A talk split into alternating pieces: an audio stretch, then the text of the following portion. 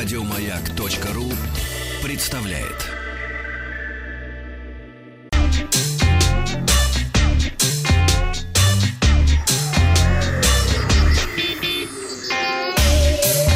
Страна транзистория. Добрый день. Новости высоких технологий. Вчера я рассказывал о том, что Huawei запатентовала смартфон с одним большим объективом и спросил, смог ли вам смартфон полностью заменить фотоаппарат. Да, ответило почти 65% слушателей ВКонтакте. К новостям. Xiaomi объявила о начале продаж умной лампы Mi Zero Blue Light Bedside Night Lamp. По заверениям производителя, она не имеет аналогов, так как это первый в мире светильник без вредного для глаз синего излучения. Устройство было разработано командой ученых Китайской академии наук при университете Наньчан. Лампа использует высокоэффективный желтый основной светодиод, дополненный красным для достижения более низкой цветовой температуры. Светильник не излучает синий свет, благодаря чему не оказывает негативного влияния на глаза и не деформирует сетчатку. Даже маленькие дети с очень чувствительным зрением могут без вреда смотреть на эту лампу. Кроме того, светильник способствует засыпанию. Устройство поддерживает управление со смартфона, способно воспроизводить музыку и ставить будильник. В Китае лампа уже поступила в продажу по цене 47 долларов. Кроме лампы, компания также представила кофеварку и умный унитаз.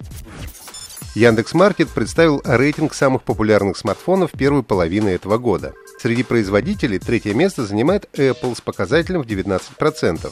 Второе место в народном рейтинге популярности заняла Samsung с 20%. А самым популярным производителем мобильных телефонов по версии Яндекс.Маркета стала компания Xiaomi, получившая почти 29% пользовательских переходов на торговые площадки. Наиболее популярным смартфоном у россиян стал Xiaomi Redmi Note 8 Pro со средней стоимостью около 16 тысяч рублей.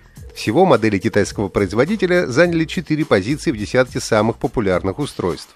Также в топ попали модели Apple iPhone 11 с объемами памяти 64 и 128 гигабайт и заняли третье и пятое места – ну и стали самыми дорогими моделями в рейтинге. Новинка этого года Samsung Galaxy A51 заняла четвертое место.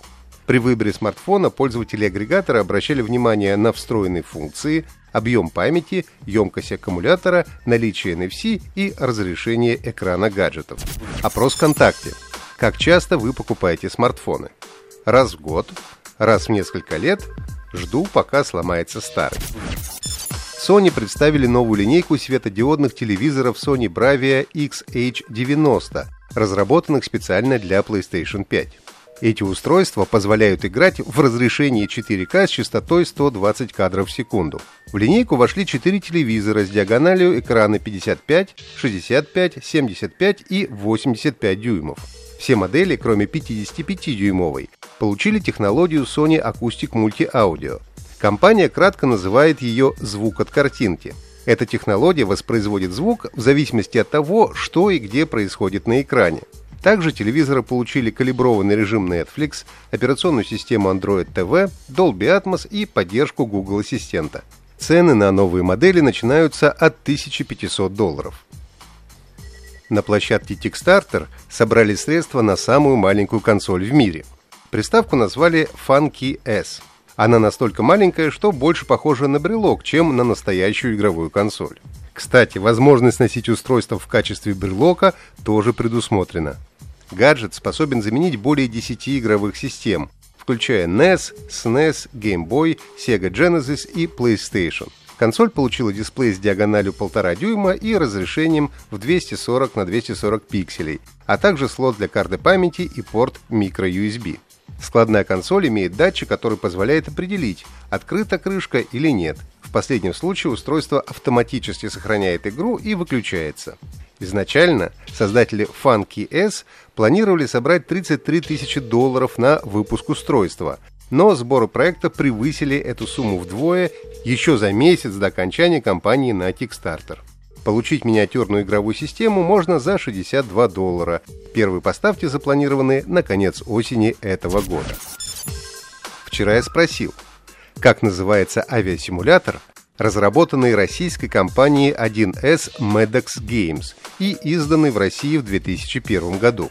Игра моделирует ведение боевых действий в небе в период с 1938 по 1946 год. Было очень много правильных ответов, но первыми назвали Ил-2 «Штурмовик», Евгений из Кирова, Юрий из Екатеринбурга и Антон из Набережных Челнов. Поздравляю! А вот такую музыку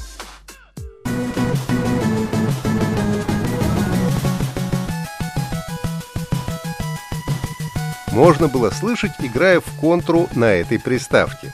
Это неофициальный клон консоли Famicom или Nintendo Entertainment System.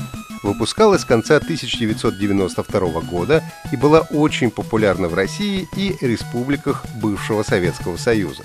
Вам нужно ответить на WhatsApp плюс 7 967 103 5533, о какой приставке идет речь.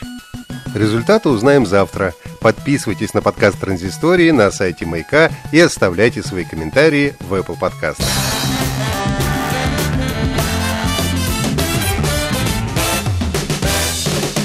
Вахтанг Махарадзе и Павел Картаев.